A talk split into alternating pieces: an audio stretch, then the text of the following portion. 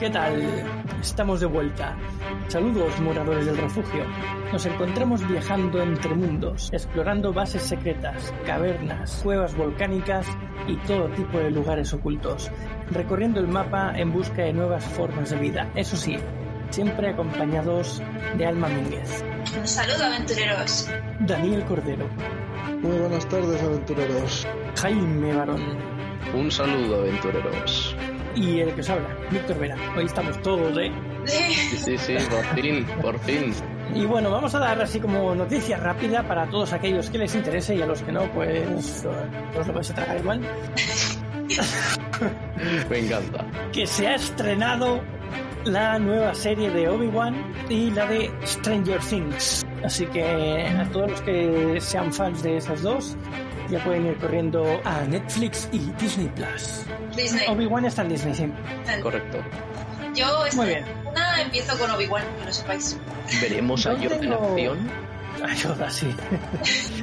Yo tengo pendiente la de la de Fundación. Me vi dos, dos capítulos y me la dejé abandonada. La quiero, la quiero terminar a ver si, a ver si le doy caña. Y por cierto, ayer empecé otra vez Stargate. Bueno, bueno, ¿qué es esto que es? O sea, ya vale, ¿no? Víctor, lo vas a quemar. Habrá que empezar. Hacemos eh, un reto, empezamos todos Stargate. Venga. Yo Venga. empecé como es debido, por la película original, ¿vale? Así que, venga. ¿Pero empezaste y la vas a acabar o vas a dejar a las medias? Porque la has visto 800 mil millones de veces. Va a depender de las ganas. Pero nunca son suficientes, Dani. No, jamás.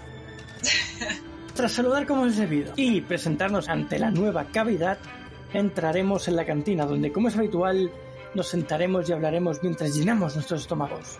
En el episodio de hoy hablaremos de la tierra hueca. Bueno, la creencia en la tierra hueca, o creencia intraterrestre, que ahora veremos que también se pueden diferenciar, es una afirmación de que dentro del planeta Tierra existen civilizaciones subterráneas muy evolucionadas de seres llamados intraterrestres. Los defensores de esta creencia propugnan que existen dos aberturas, una en cada polo, que son custodiadas y mantenidas en secreto por algunos gobiernos del mundo. Y bien, eh, así como un sistema de galerías destinado a comunicar lugares distantes a través del subsuelo. Y otros accesos ocultos como puede ser desde la gran esfinge Giza, que se puede acceder también a, lo que sería la cavidad de la Tierra Hueca, la cueva de los Tallos en Ecuador, las Amazonas en Brasil, el desierto del Gobi en Mongolia, el Tíbet en la cordillera del Himalaya, en Tihuanaco en Bolivia, las cataratas de Iguazú en Argentina y Brasil, al noroeste de, de la India, o sea, la zona noroeste de la India y también otra, o dicen que hay otra entrada, así como un sinfín de volcanes desde los que se puede dar acceso también, como vemos en, en la película o en los libros de, Julio Verne. es Julio Verne. Ah, vale. La Tierra, eso. Otras versiones de la creencia afirman que en el interior de la Tierra flota un sol que da vida a una Tierra interior y habitada sin noches, con clima tropical y de gravedad de 6,7, eh, que ya sabéis que la, la Tierra son 9,8. Así que sería bastante menos. Sí. Podríamos dar saltos gigantes al estilo el John Carter, ¿no? El John Carter Carter de la. Tierra. Sí.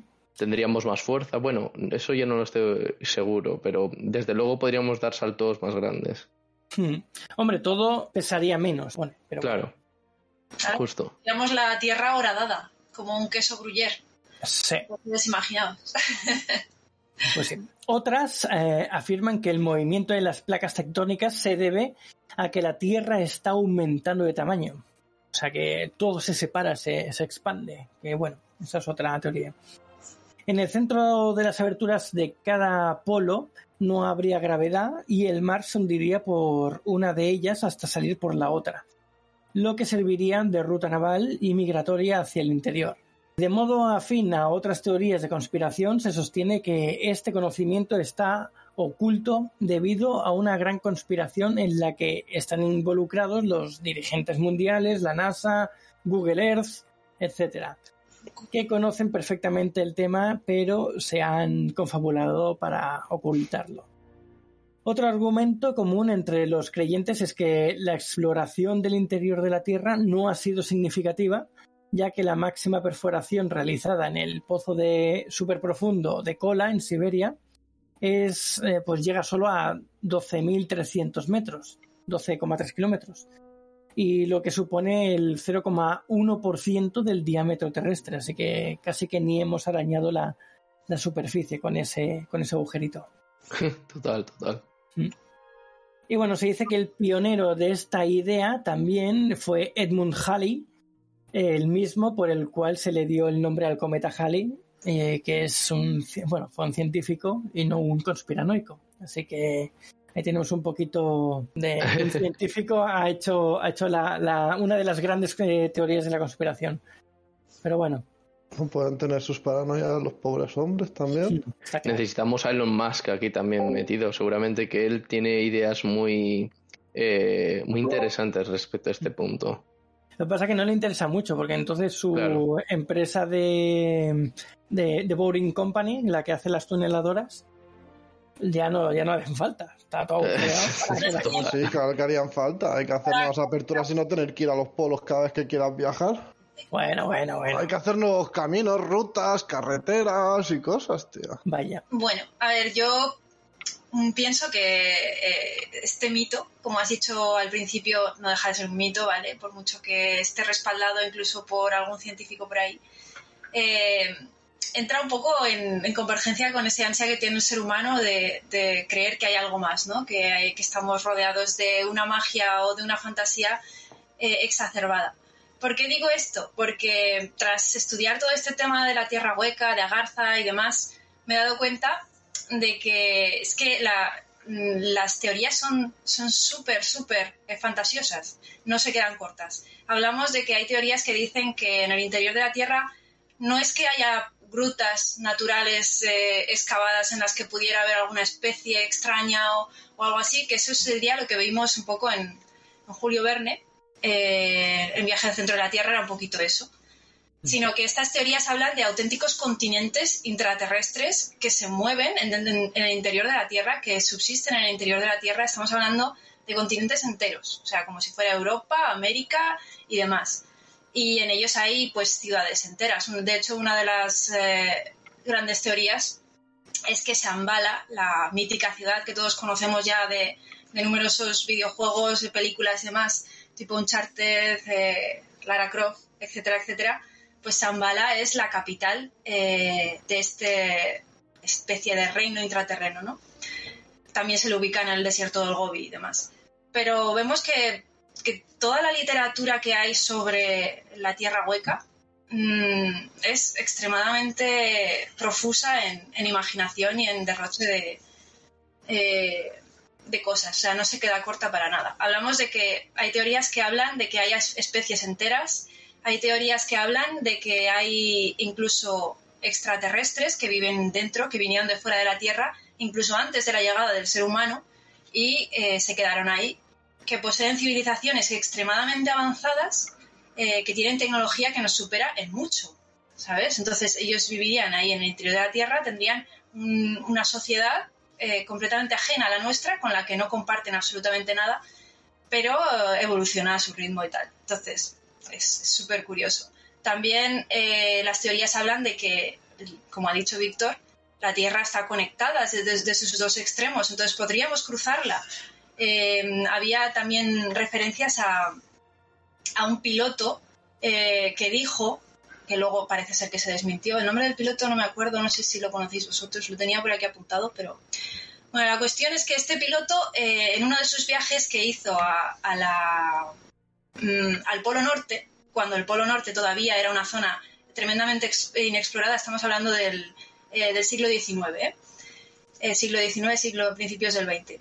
Este piloto eh, fue en una expedición al, al Polo Norte a inspeccionar y según sus diarios, eso es lo que cuentan, eh, encontró la entrada a el interior de la Tierra a través del Polo Norte y salió eh, en el otro extremo. No sé si en el otro extremo o simplemente se dio una vuelta, no lo sé. Pero la cuestión es que no solo entró, sino que además conoció, según esta teoría, según esta historia, a un ser eh, un ser gigantesco que le habló y le dijo que, que, bueno, que los seres humanos deberíamos de reconsiderar nuestro camino en la vida y que tendríamos que dejar la guerra y fomentar la paz.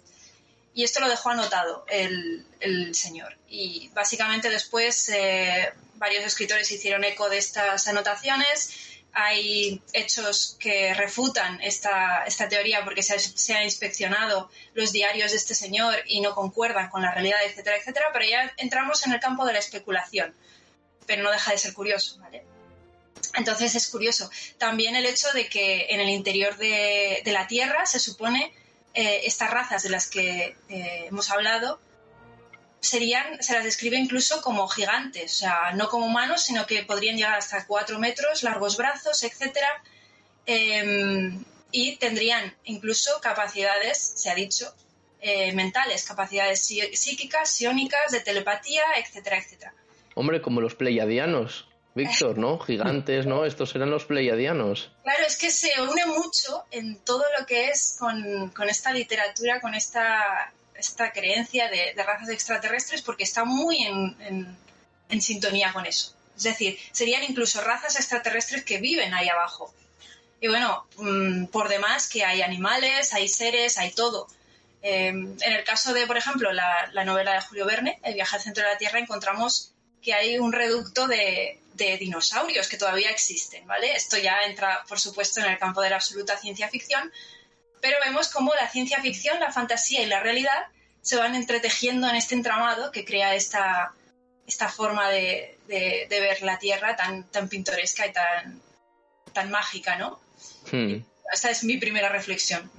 No, no, total. Lo que yo quería comentar es que parece ser que no le hicimos mucho caso al pobre gigante, ¿no? Porque, a ver, dices que fue en el siglo XIX, ¿no? Entonces, pues parece ser que hicimos lo contrario, ¿no? En el siglo XX nos las apañamos un poco hasta que nos las arreglamos de casi mandar el mundo a la mierda. Y perdona, perdónenme la expresión, pero es que fue Primera Guerra Mundial y luego vino la Segunda Guerra Mundial. O sea, que es que esto ya... Se no, yo me imagino al pobre gigante decir no sé ni para qué hablo, no sé para qué mantengo esperanzas en que a lo mejor el humano pueda mejorar. Sí, Luego también es gracioso porque a lo mejor ese le dijo eso y otro salió y después y dijo, no, no, mátense todos y a ese hizo caso.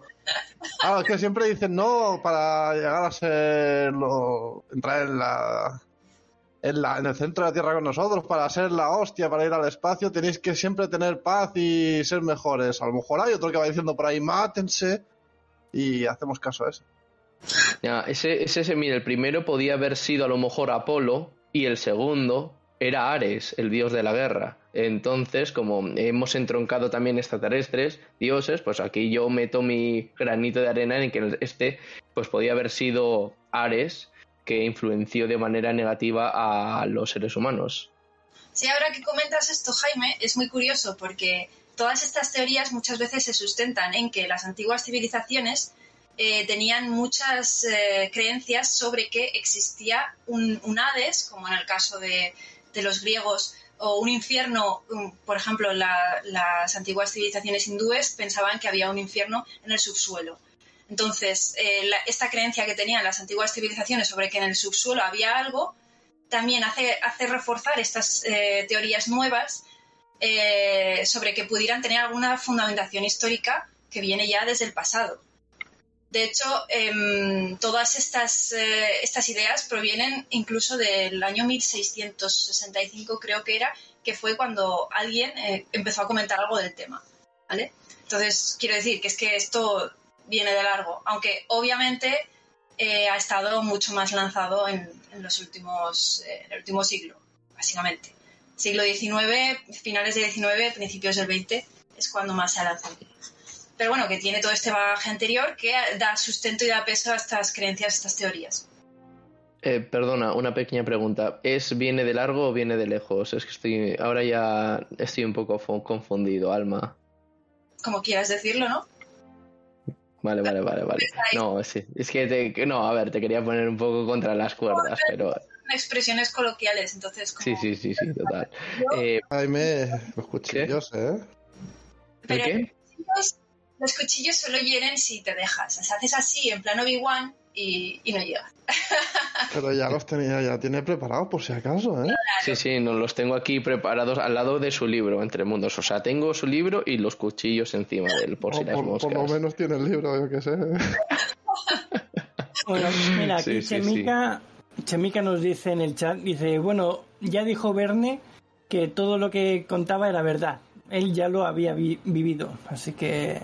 Esto, Chemica, yo quiero preguntarte, eh, no sabía, no sabía que Verne hubiera hecho estas alusiones y me gustaría que nos contases el alcance de, de estas, de esto que ha dicho Verne. Eh, quiero decir, ¿lo decía en plan de que la musa le venía como si ya lo hubiese vivido en un etéreo escritor? ¿O lo decía en plan de que hubiera tenido sueños lúcidos con, con todas esas cosas? ¿O información que le viniera de un, de un lugar extraño? Eso es lo O que lo había vivido de verdad. o que lo había vivido, sí, claro. Sí, ¿no? O sea, esto, ahora entramos en la teoría de Víctor, ¿no? Eh, la teoría del tiempo. Él ya estuvo en el futuro y regresó al pasado. Aquí entramos con tu teoría, Víctor. Bueno, es un poquito rebuscada aquí en este trocito, pero mm, te la acepto, vale. Todo lo que sea publicidad, mi teoría me sirve. Pues, pues atención, eh, Chemica dice que... oh, sí, sí, o sea, justo. Chemica dice que Julio Verne venía del futuro, o sea, que de rebuscada nada. O sea, hemos estado... O sea, que sí, que, que sí, que sí, que es mi teoría. Perfecto. Eh, creo que viene- esto no lo sabía, Chimica, y me parece súper interesante, porque cuando tú lees la obra de Verne te quedas alucinado de la cantidad y la profusión de, de conocimientos que tiene un tipo que nunca salió de Bélgica. O sea, no salió en toda su vida. Entonces, eh, es, es- es- realmente es creíble. ¿Vino del futuro Verne? Ajá. Pero si realmente viene del futuro, a lo mejor no es que haya la Tierra hueca, a lo mejor es que en ese entonces ya la hemos poblado o ha habido algún cambio en el planeta y que en ese momento sí que la había y ahora no la hay. No lo sé. Eso ¿Quién lo lo veremos o no. Bueno, yo quiero ah, volver a lo que estaba comentando Alma, de que ve- viene de lejos esta teoría. Y es que también hay una alusión en el Nuevo Testamento que dice algo así como que se doble la rodilla los que están en los cielos y en la tierra. Y debajo de la tierra. Así que eso viene más lejos aún, ¿eh? Total, total. Y al tercer día, según las escrituras, resucitó entre los muertos. No, sigo aquí, no me he muerto, gracias. sí, sí, ya lo veo, ya lo veo. No, no, no veo la aureola aquí que tienes, eh, la típica aureola que tienen los... ¿Cómo que no? Mira las gafas. Eh, Es que, epa, es que es la verdad. he dejado en la pared para que no me moleste, ahora no me deslumbre. Sí, sí, de verdad. Mira, mira, tiene respuestas para todo, ¿eh? Donde las dan, las toman. Yo iba a decir que a lo mejor Aureola no, pero zombie un poco, sí que vamos, ¿no? No, no. Pero... Bueno, habla tú.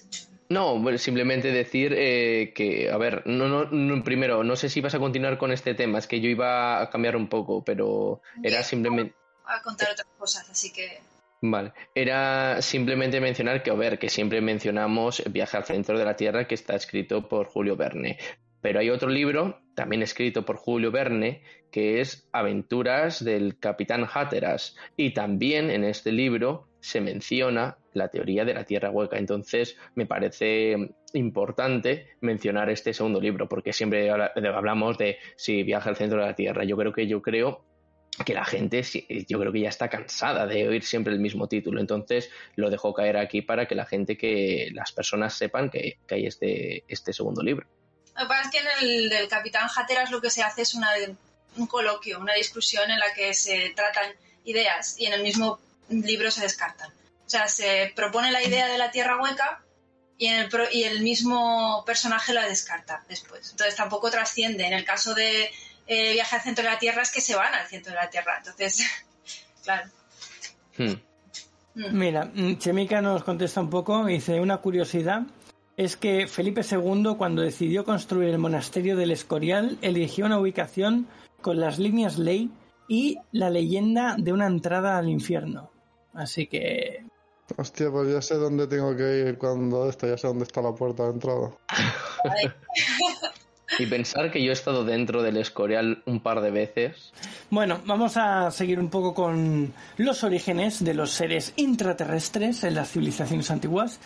Parece ser que una escritora ocultista rusa, una tal Elena Blavatsky, creó el mito de Agartha, que es el mito que estamos comentando ahora, sobre todo, que era un país subterráneo, en cavernas y túneles en una tierra hueca con un sol interno, con capital en Shambhala, como decía Alma, bajo el desierto del Gobi, donde vive el rey del mundo que controla el planeta entero desde hace siglos. O sea que aquí ya tenemos también otra escritora, otra um, literaria que habla de, este tema. Luego, mira, tenemos otro que dice el origen de los habitantes de los continentes perdidos. El escritor Hiwi Jong Yang en el proyecto Gaia, es el libro, afirma que en el interior de la Tierra se encuentran los supervivientes de los continentes desaparecidos del Océano Atlántico y el Pacífico, como puede ser la Atlántida, Lemuria, Hiperbórea, etc., y que han formado una civilización mucho más desarrollada que la nuestra. También afirma que estos seres humanos se comunican con la superficie e incluso con seres de otros mundos mediante supuestas puertas oceánicas como podría ser el Triángulo de las Bermudas, u otros lugares como cimas de montañas o lugares de poder como pueden ser Stonehenge o el Cabo de Finisterre. Hmm.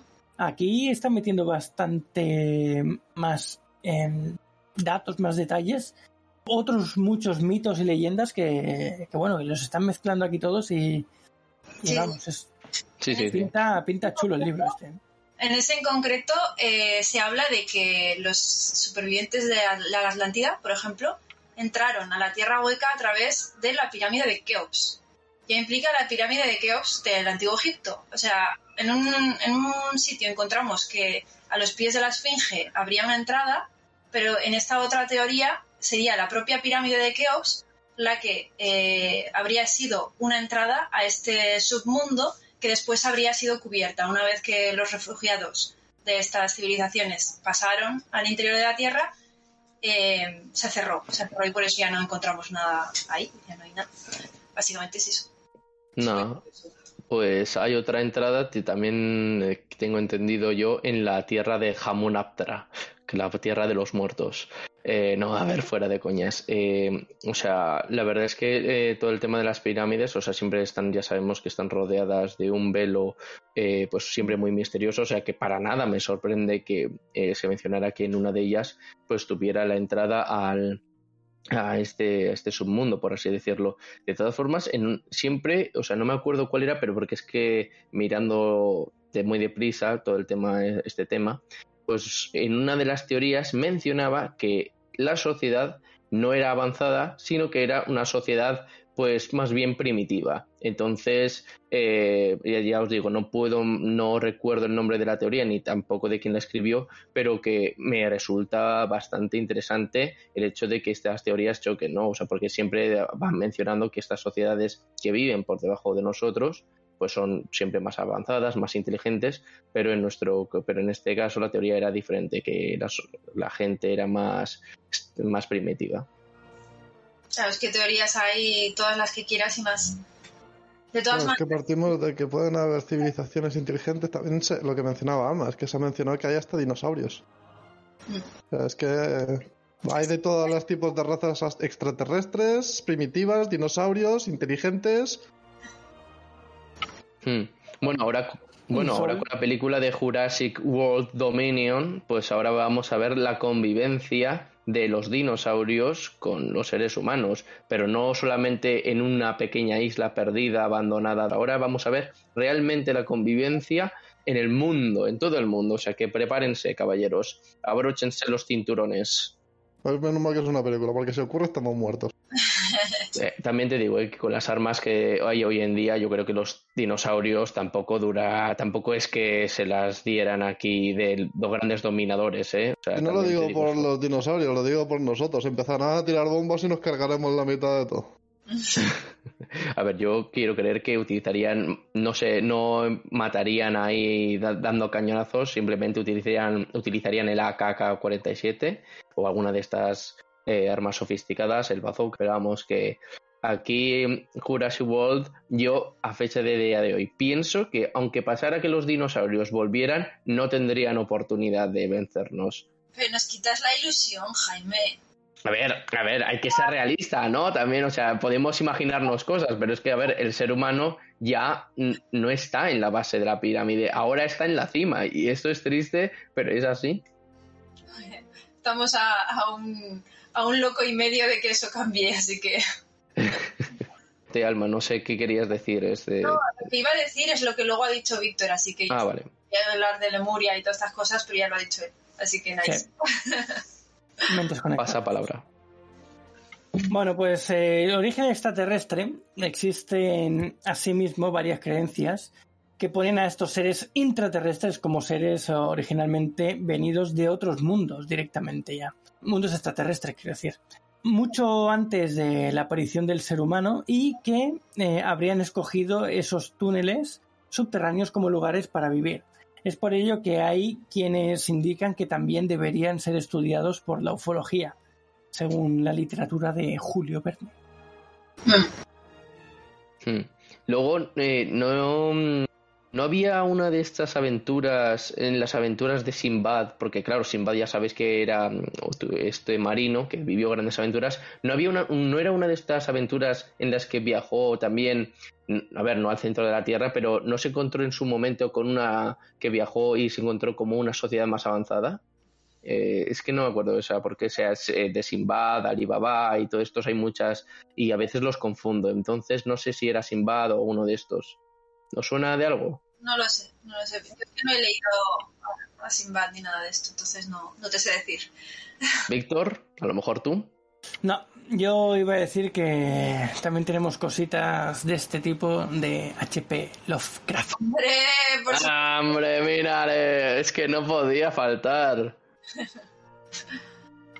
Pues sí, pues este hombre describe una raza antigua y subterránea que dominó la Tierra hace 150 millones de años y que desde entonces, pues el refugio eh, en la Tierra interior, pues ha inventado aviones y vehículos atómicos y domina el viaje en el tiempo y la percepción extrasensorial y de todo. O sea, también el Lovecraft lo, sí, lo, lo mismo que hemos dicho, es eh, aquí es totalmente ciencia ficción, no estaría dentro del ámbito de la conspiración o las teorías sino que ya es ciencia ficción, pero se parece mucho a las teorías que ya existen de que hmm. realmente puede haber una raza extraterrestre ahí abajo muy avanzada. En el caso de Lovecraft lo va a teñir todo de horror cósmico porque a él le encanta y es lo que escribe y sería todo terrible y maléfico, pero, pero es la distinción, realmente es parecido a lo que ya hemos visto. Sí, además el, el libro en el que más detalla todo esto es eh, la sombra más allá del tiempo. Hmm. Así que si a alguien le interesa, ahí está. Justo ese no lo leí. Vaya, qué coincidencia, qué coincidencia, ¿verdad, Alma? Qué curioso que ese no lo hayas leído. Que no tengo tiempo humano para leer todos los libros del mundo. Sí, sí, sí, no, no me cuentes tu vida. Yo también poco tengo tiempo y aún así me las apaño para leer tu libro, ¿eh? Que por cierto, ¿eh? Que me está dando mucha guerra. ¿Sí? no, no, es broma, es broma. Ah, no, me está pareciendo muy interesante, pero es que, claro, la falta del tiempo y entre otras cosas que, juegue que lo he perdido y ahora lo he recuperado, a ver si me pongo ya más, en serio, pues... Em, de hecho, fíjate tú, hablando de... A ver, que no es por hacerte la pelota ni para querer enmendar esta, esta cuchillada que te he metido, pero de hecho en tu libro, a mí, hablando de, investigando este tema, me ha recordado un poco a tu libro. Em, ah, bueno, porque tienen una expedición al... Eh, es que eso entra más dentro del campo de la espeleología. Hmm. La espeleología es algo real. O sea, en las capas superficiales de la corteza terrestre eh, nos metemos por grutas y hay grutas naturales espectaculares. Eh, sería más eso. Es que hmm. todas estas teorías lo que, lo que hablan ya directamente es que se meten a, a zonas del, del, manto que literalmente la ciencia sabe que es mm, básicamente fluida eh, y, no, y, densa, es decir, está, está compactado, no hay, no hay nada ahí. Todas las, todas las cavernas y todas estas cosas que la ciencia sabe, porque, vamos, yo he estado ahí, yo he hecho espeleología también, eh, están en la capa más superficial de la corteza terrestre. Como ha dicho antes bien Víctor, eh, lo máximo que se ha ahora dado son 12 kilómetros, 13 kilómetros. Estamos hablando de 12.000 metros hacia abajo. Eh, nada que ver con el epicentro de la Tierra, que no me acuerdo cuánto estaba, pero es, gigante, es enorme. Entonces, claro, no es lo mismo. En, la novela lo que se hace es espeleología, no, no viajes al interior de, la Tierra per se, como estamos hablando con Agartha y demás. Sí, además la ciencia eh, lo tiene bastante fácil para demostrar que esta teoría de Agartha es errónea, más que nada porque mm, con, la, con los sensores que tienen para, para los terremotos, precisamente, pues eh, pueden detectar movimientos en un lado de la Tierra, por ejemplo, en Europa lo pueden detectar desde, desde Estados Unidos, desde el otro lado. Y entonces eso es lo que a ellos les da la información de que el interior de la Tierra es denso, o sea, no está vacío, vacío porque si estuviese vacío, esas ondas eh, no llegarían al otro lado de la Tierra. Entonces, eso es básicamente lo que les dice que, no es posible eh, la Tierra, la Tierra vacía por dentro.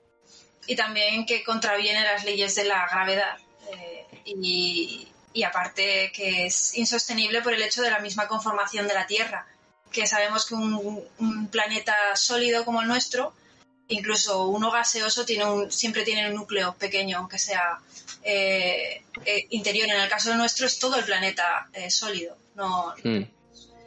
em, y este, esta manera de configurarse el planeta se hace reuniendo materia, es decir, se van atrayendo por la ley de la gravedad materiales cósmicos, que es lo que pasa con la creación de los planetas, y se van plegando, se van amalgamando, se van creando las, las distintas capas y ya con la misma dinámica de, de la rotación de la Tierra y, de los movimientos orogénicos y sísmicos, pues se va conformando lo que es el, el, núcleo terrestre, el núcleo de un planeta. Entonces, si eso estuviera hueco, si estuviera horadado, no podríamos mantenernos. El, el planeta seguramente haría tal y como yo lo veo. O sea, Sería una nuez, una nuez vacía, ¿no? Un cascarón vacío, básicamente. Colapsaría, eh, implosionaría el Sol. Claro, no quita que en las capas superficiales de la Tierra exista un variado eh, número de grandes cavernas, incluso algunas majestuosas, gigantes y espectaculares, eh, que las hay, las hay, o sea, gigantescas. Eso es otra cosa. Eso lo... Mira, eh, Chemica nos pregunta, dice, pero la información de cómo es la Tierra o un planeta en el interior no es una teoría. Sí, no. Sí, no, porque... ¿Lo explicas tú lo explico yo? No, tú. Eh, eh, de la misma forma que he dicho que, pueden detectar que las ondas pasan de un lado a otro, saben por lo que tardan las ondas en llegar al lado contrario de la Tierra o a otro punto cercano, eh, pueden detectar o pueden saber de qué tipo de material está compuesta la, Tierra por dentro según va llegando las ondas a esos materiales. Entonces, em, gracias a eso, saben que hay una corteza donde vivimos, hay un manto, que es la siguiente capa, que es bastante, bastante grande. Después está el núcleo, que sería el núcleo interno y el núcleo externo. Y uno es eh, macizo y el otro es líquido. Entonces, gracias a esas ondas saben que la, el centro, o sea, la parte interna de la Tierra está compuesta de esa manera. Ya es más complicado saber qué hay exactamente en cada metro de por debajo, pero bueno, que más o menos saben cómo está todo. Fíjate tú que eh, estamos hablando del núcleo y demás. Eh, hay una película que es eh, núcleo y que el núcleo no también aparte del core de core justo. Y no es que esté estático es que este, el núcleo también se está moviendo. Entonces eh, la película lo que viene a decir es que plantea el, el, argumento va de que el núcleo se detiene. Y a partir de que de ese de que se detenga el, movimiento del núcleo empiezan a suceder una serie de catástrofes en, en, la Tierra. Entonces tiene que viajar al centro de la Tierra para volver a restaurar el movimiento o de lo contrario creo que pues se producía una gran hecatombe y la especie humana moría. Porque de, bueno, la especie humana y todo, todo se iba a tomar por saco. La existencia de la vida en la Tierra básicamente desa- desaparecía. Entonces, a partir de aquí, como ya sabemos, los spoilers están prohibidos, no digo nada más y os dejo en vuestra mano de que la veáis o no. Aparece ET y nos salva a todos. Sí. Se lleva la Sí, planta. este, no. Bueno, dice Chemica que entonces no puede haber un error en la, en la estimación. A ver, pueden haber cavernas enormes que no hayan detectado, pero eh, científicamente no, no tiene cabida la Tierra hueca. Pueden haber esos super cavernas que, que si te las encuentras parece que sea un mundo nuevo porque igual son tan enormes que no, no ves el final, pero algo tan bestia como que toda la Tierra esté hueca, en principio es imposible, en principio. En principio, con nuestra. Con la ciencia tal y como la conocemos es imposible. Con las leyes de la ciencia que conocemos es imposible. Ahora, yo siempre digo, mm, no conocemos toda la ciencia y si hubiera una raza extraterrestre capaz de modificar alguno de esos parámetros o crear un ecosistema sin alterar eso, no lo sabemos. Todo lo que excede a, nuestra comprensión o al, lugar al que la ciencia ha llegado, que sabemos que no, que no es todo, obviamente, que nos queda muchísimo por aprender, pues está el ámbito de la especulación. ¿Podría ser? Quién sabe. Pero a día de hoy, tal y como lo conocemos, tal y como sabemos, y las leyes de la gravedad, la física, eh, del el electromagnetismo, eh, con, con esas leyes es imposible que exista. Pero nunca se sabe. No somos dioses, no sabemos aquí todo lo que hay en el universo ni todo lo que puede haber. Bueno, bueno, habla por ti, ¿eh? Yo, yo sí que lo soy, ¿eh? Ah, vale. Ay, me- Pues A entonces, ver, tú es que demasiadas cosas votando. quieres ser. No, no, ya. Hay algunas cosas en las que no, tío. Eso es mío. Eso es mío. Pues bueno, pues, pues entonces, ¿por qué no lo dices? ¿Por Porque qué no lo ya dices? sabía que ibas a saltar tú, si te conozco.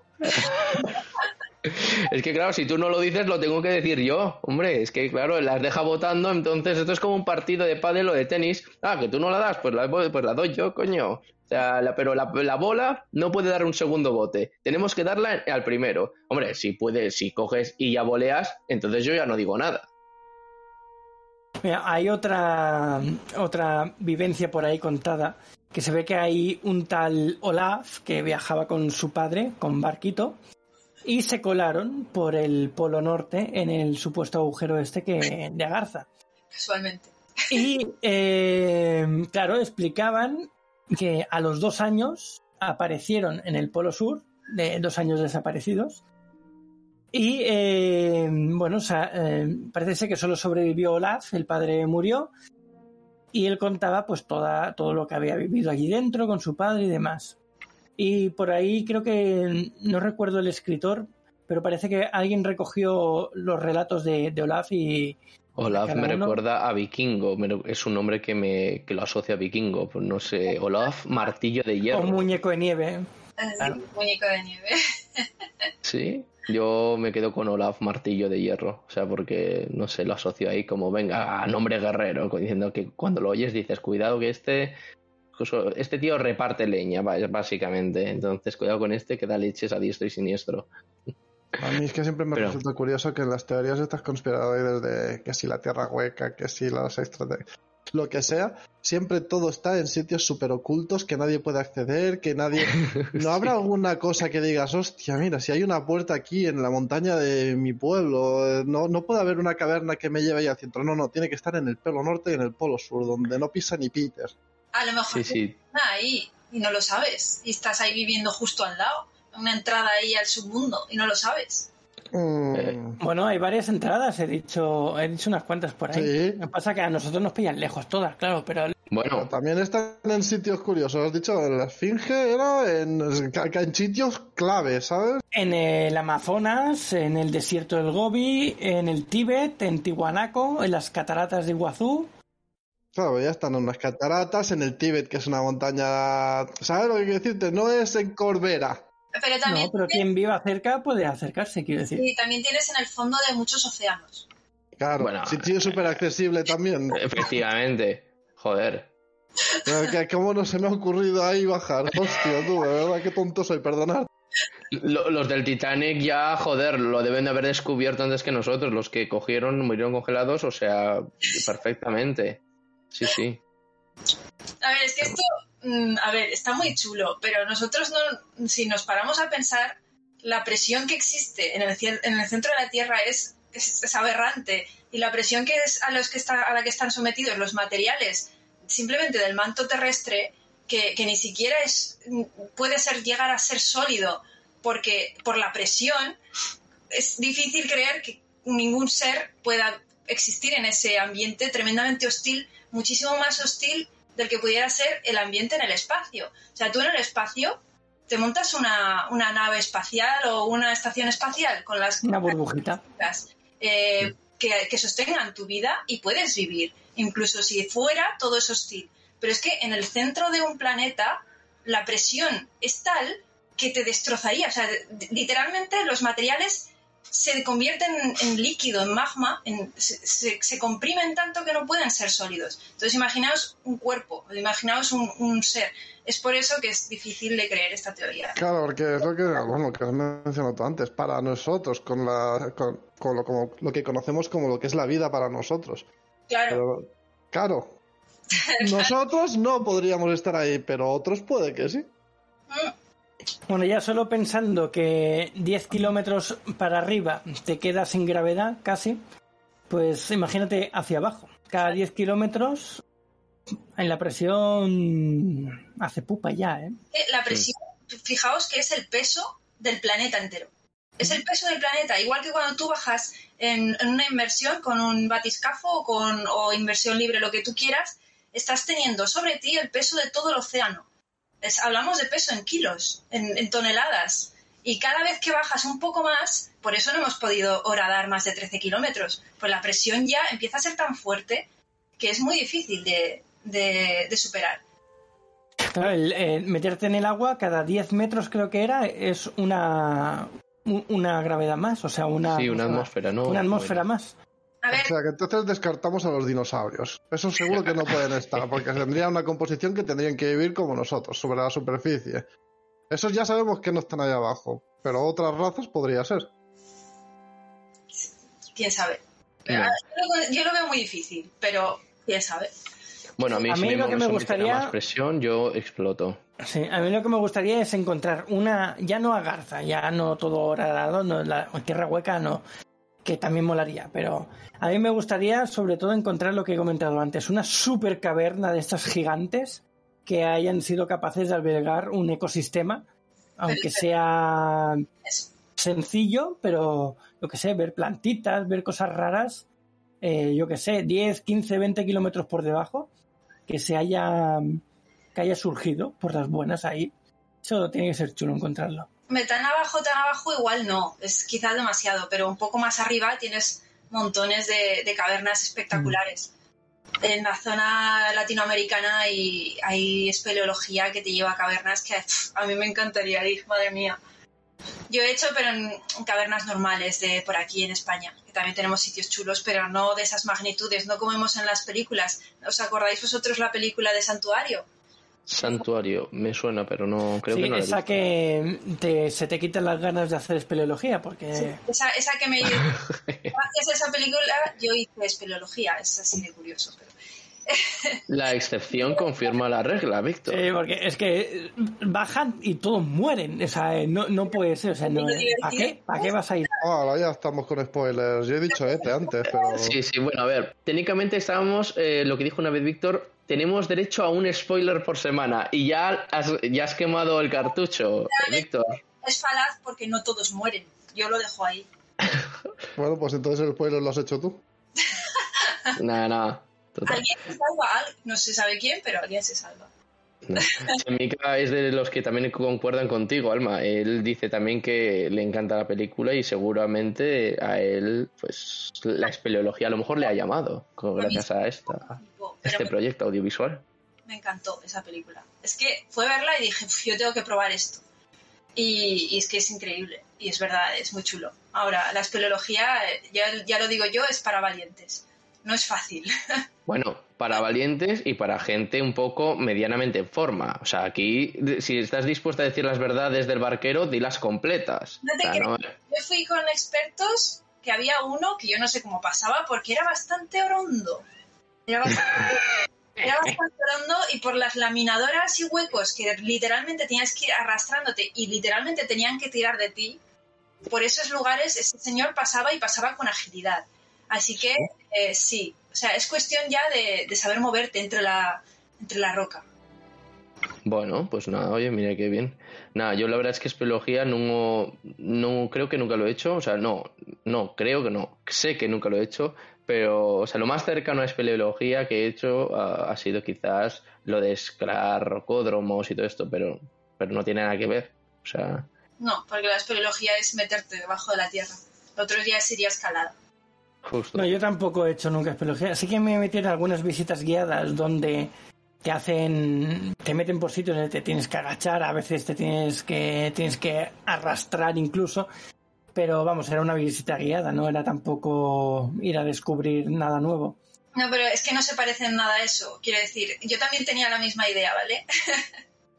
pero os puedo contar que la, la primera incursión que hicimos tuvimos tres bajas, tres personas que tuvieron que salir y uno acabó herido y lo tuvieron que sacar la Guardia Civil, ¿vale? Con eso os lo digo todo. Y no es real, es real. No es ir agachadico, no. Es que tienes que. Yo salí con el- todo el cuerpo lleno de moratones. De, de ¿Tú, tú fuiste la herida entonces, la de la Guardia Civil? Qué cabrón. Había incluso un hueco tan pequeño que hubo gente que no se atrevió a pasar y que se quedó ahí. Y se tuvo que quedar ahí en una gruta, en silencio y en oscuridad, salvo por su frontal, durante horas, esperando a que el resto volviese. Hmm. Esto es, esto es como un libro. Aquí puedes, puedes anotarlo como en una especie de libro, puedes aprovecharlo. Y se arrastró cuán gusano por el estra- la estrecha cavidad. Tengo fotos, algún día os la- os las... O se las apañó para hacerse un, un selfie, hijo. Y a pesar del poco espacio que había, se arregló para, se las apañó para hacerse un puto selfie, joder. Habían tres muertos detrás y ella con el selfie y ¡ah! Los tres muertos, tres bajas.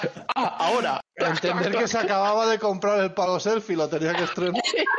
Lo estrenó en la mejor, o en la mejor situación. Decir patata, ah, no, que no podéis, perdón. Este momento pasará a la, a la, a la próspera, a la eternidad. Si tenéis claustrofobia, olvidaos. Aunque sea un mínimo, un, un pequeño de claustrofobia, ni lo intentéis. Ni lo intentéis. Porque no he visto nada más claustrofóbico en mi vida. Yo no tengo nada de eso, pero había momentos que, que es que tenías, literalmente estabas aplastado por la montaña. Así que No Pues sé. yo no lo sé si tengo la verdad. No, no, me, no me he puesto nunca en situación de tenerla, creo. nada, un día hacemos espeleología todos, ya está. Ah, ah, ah. Eh, un día, a ver, os deja que consulte la agenda. has dicho la palabra mágica. Ah, ah, ah. La palabra mágica no es gracias, eh, es de millones. eh, Estamos hablando de pasta. Bueno, pero la espeleología no es, no es caro. Básicamente No, no, no por caro, sino porque me pagues para llevarme. Mírale qué hábil. Muy, muy fenicio te veo yo a ti, ¿eh, Víctor? Nah, hay que probarlo un día. Claro. Bueno, va. Vamos a, a decir cositas Sí, haga- curiosas ya para esta hora. A seguir Venga. excavando. ¿Quién lo dice hoy? Tras tanta charla y llenar nuestros estómagos de comida y bebida, De deliciosa comida y bebida. bebida. No, pero os ha faltado que se nos echa el tiempo encima, lo primero. ¡Es verdad! Es, es que Salma. Casi. Bueno, Daniel, en tres. Ah, no, eso es después. Ah, vale. Gracias por estar una semana más y Sí, y hasta luego, venga. Bueno, en redes sociales mirad el capítulo anterior. Venga, hasta luego. eso. bueno, vamos a hacerlo ahora bien, ¿no? Porque es que, se- ¿qué ha sido esto, no? Bueno, que sepáis que se nos está echando el tiempo encima, como siempre, cosas que pasan. Ya nos hemos entretenido un buen ratillo. Así que, y tras tanta charla y llenarnos estómagos de deliciosa comida y bebida, abandonaremos la cantina en busca de alguna otra aventura. Pero no antes de deciros alguna de nuestras redes sociales y el email para contactarnos. Pero antes, a los que nos estén escuchando en diferido, plataformas de podcast o en cualquier otro sitio. Invitaros a que vengáis a Twitch los viernes tarde-noche a las 8 tarde hora española. El canal se llama Saga-Caldin. Y nada, os esperamos aquí para que participéis en el chat y nos vayáis diciendo cositas. Luego, el servidor de Discord es Saga Galdin, todo juntito. Ahora os lo, os lo pongo en el chat para los que veáis en diferido también el Twitch, pues ahí lo tenéis para que lo cojáis. Refugioaventura.com es el email. El Instagram de Alma es arroba alma-ménguez. El de Jaime es arroba j barón con B. Tanto de Daniel como mío es arroba saga todo juntito en cualquier red social. Y nada, muchas gracias por escucharnos y nos vemos pronto en el siguiente programa de Refugio Aventurero. Buen viaje aventureros. Pues muchas gracias por estar una semana más aquí y espero que os haya gustado este viaje al interior de la Tierra y nos vemos en un episodio similar, parecido o mejor la semana que viene. Un saludo aventureros. Pues muchas gracias por estar una semana más con nosotros, aventureros, y nos vemos la semana que viene. Muchas gracias por haber estado ahí y nada, recalco las palabras de Chemica hay una entrada en el Escorial. No hace falta irse al fondo del océano o irse al Polo Norte o al Polo Sur. Hay una en el Escorial. Buen viaje.